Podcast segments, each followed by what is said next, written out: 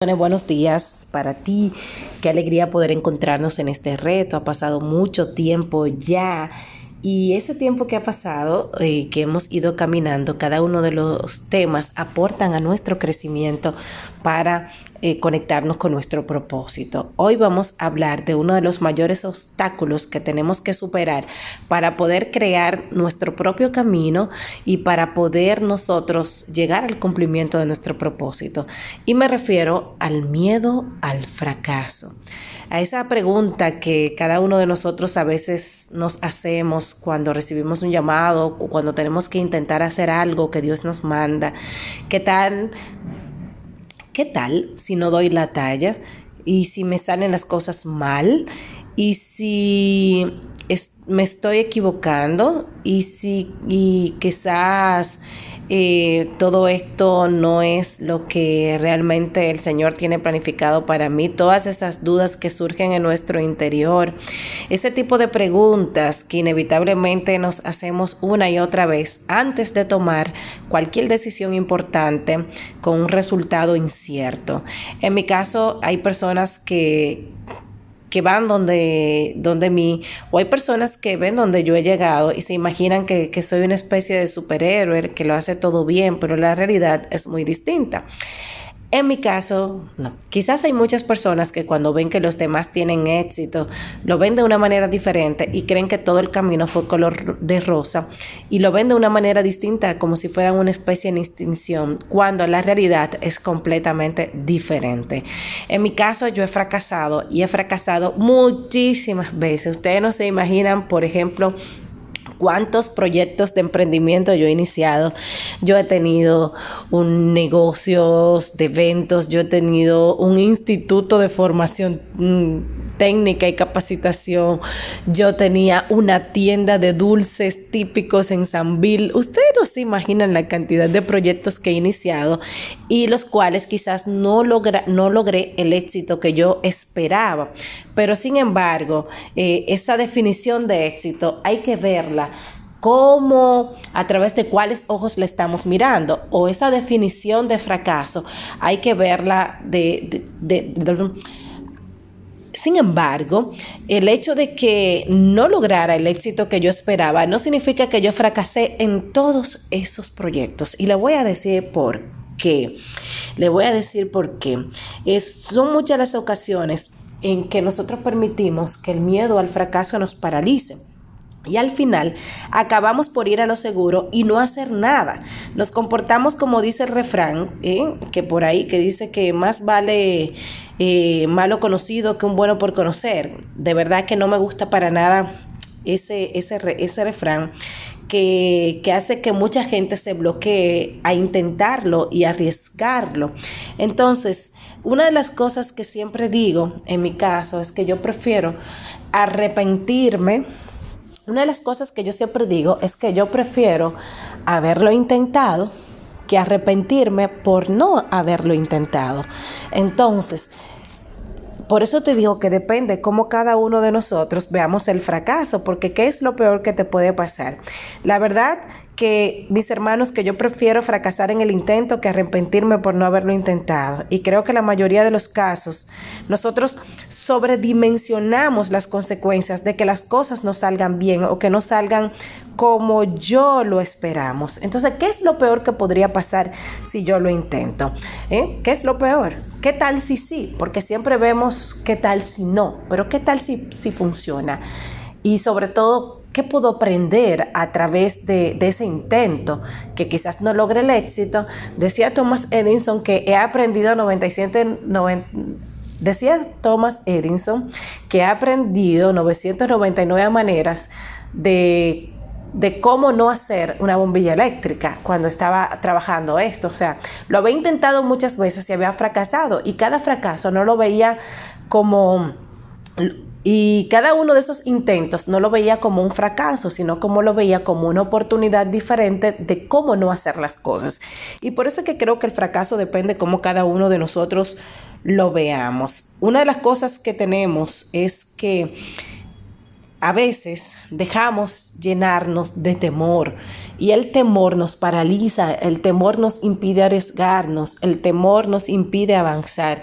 La palabra dice que no nos ha dado un espíritu de temor, sino de dominio propio. O sea, cuando trato este tema del miedo escénico en mis talleres o del miedo en sentido general, hablo acerca de que nosotros tenemos el poder para controlar nuestros miedos, sino para que nuestros miedos nos controlen a nosotros y definan nuestro futuro.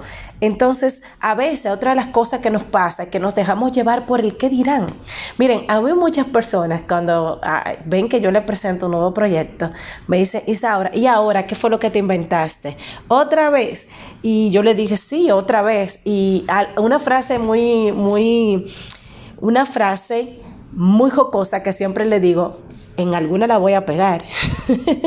en alguna la voy a pegar. O sea, yo voy a seguir insistiendo, voy yo voy a seguir insistiendo, voy a seguir creyendo en mis sueños, voy a trabajar por mis sueños. Y en cada uno de esos sueños que quizás no ha logrado el éxito que yo he esperado, en cada uno eh, me ha llevado, en cada uno de esas en cada uno de esos proyectos en que no he tenido el éxito que yo he esperado, cada uno de esos proyectos me ha preparado para el siguiente proyecto, para el siguiente proyecto y me ha ayudado a, hacer ser quien soy hoy en día.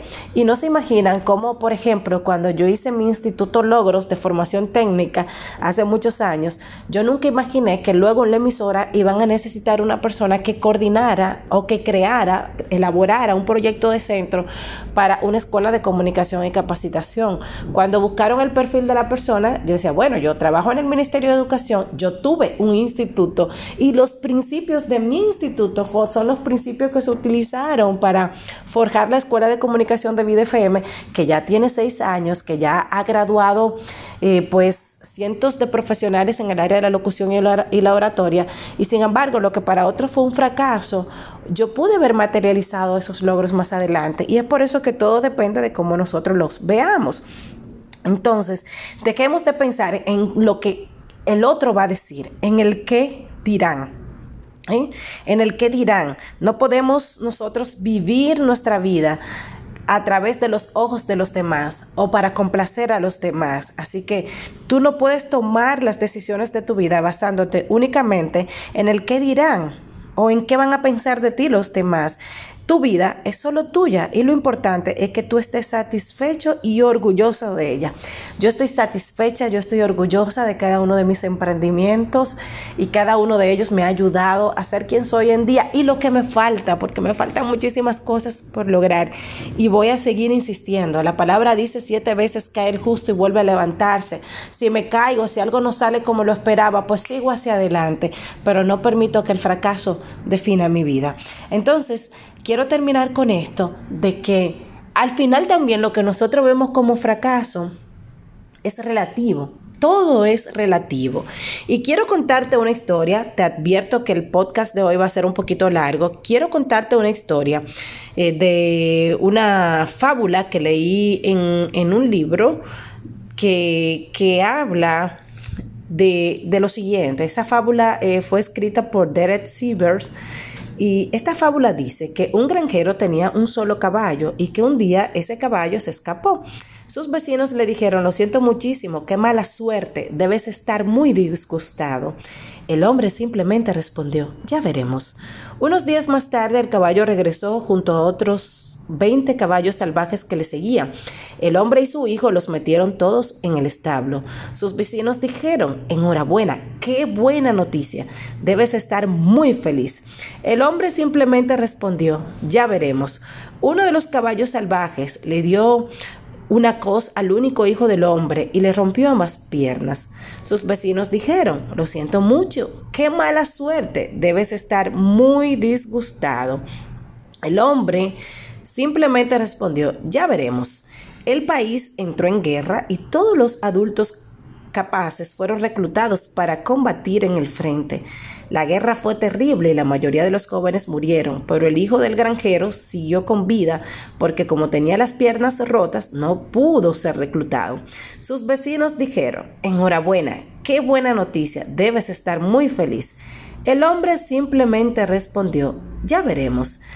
Entonces, en este caso, como nosotros hemos escuchado en esta fábula, todo depende de cómo tú lo veas y todo es relativo. Lo que para ti pudo haber sido un fracaso, más adelante puede ser que ese sea el eslabón que necesitas para conquistar tus sueños.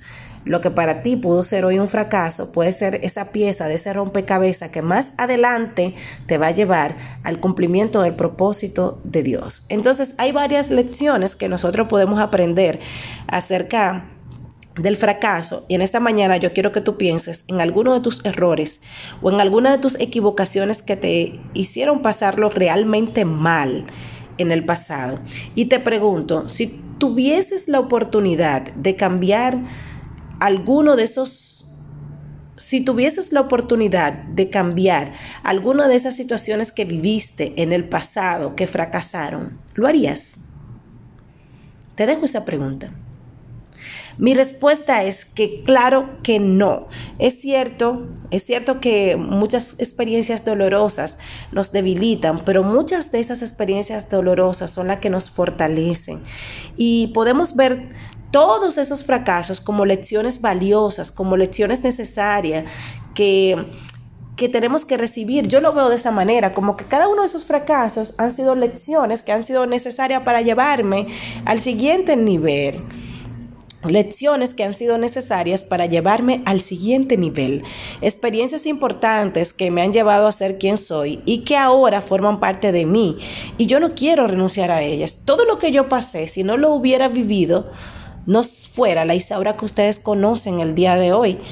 Esta idea nos ayuda mucho a que podamos nosotros, eh, de alguna manera, resumiendo, ver cómo, no, esta idea que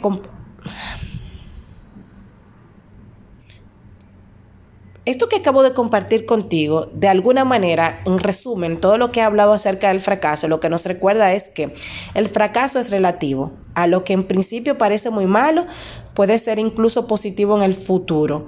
Número dos, no hay que tomárselo demasiado en serio. Fracasar nunca es tan terrible como nosotros imaginamos. Y número tres, el fracaso es un buen maestro, siempre tiene algo que enseñarnos. Por eso cuando algo por eso, cuando algo te salga mal, pregúntate, ¿qué puedo aprender? Entonces, algo que debes entender es que a veces el Señor permite que nuestros planes fracasen porque no ha llegado el momento de que se materialicen o porque no se ajustan a su voluntad para nuestra vida. Y Él permite que fracasen, pero ese fracaso te va a ayudar a ser... Eh, las experiencias que tú adquieras a través de ese fracaso te van a llevar a que tú en el futuro puedas cumplir el promo. Las experiencias que tú puedas adquirir en el fracaso te van a ayudar a que en el futuro tú puedas cumplir el propósito de Dios. Y mi cita favorita, Romanos, de Romanos 8, es que todas las cosas son para bien de los que le aman. Dios aprovecha cada situación difícil para bendecirnos, aún las más Dios aprovecha cada situación difícil para bendecirnos, aún las más adversas. El Señor utiliza todo para nuestro bien. Por eso que cada fracaso, el Señor lo transforma en una bendición para nuestra vida. Y precisamente con esto termino. Dice Proverbios 21:30, que el Señor, si el Señor no quiere que algo se lleve a cabo, por muy bueno que sean nuestras ideas y planes, no se van a llevar a cabo. También dice Números 22:18, yo no podría hacer nada, ni grande ni pequeño, que fuera contra las órdenes del Señor. Así que no veas el fracaso como el fin de tu vida o como algo que determine tu futuro. Si el Señor lo permite, es porque tiene un plan mayor y porque era necesario. Así que espero que sea de bendición. Como te dije, este ha sido el podcast más largo. Muchas bendiciones y te dejo el link para nuestro encuentro de mañana.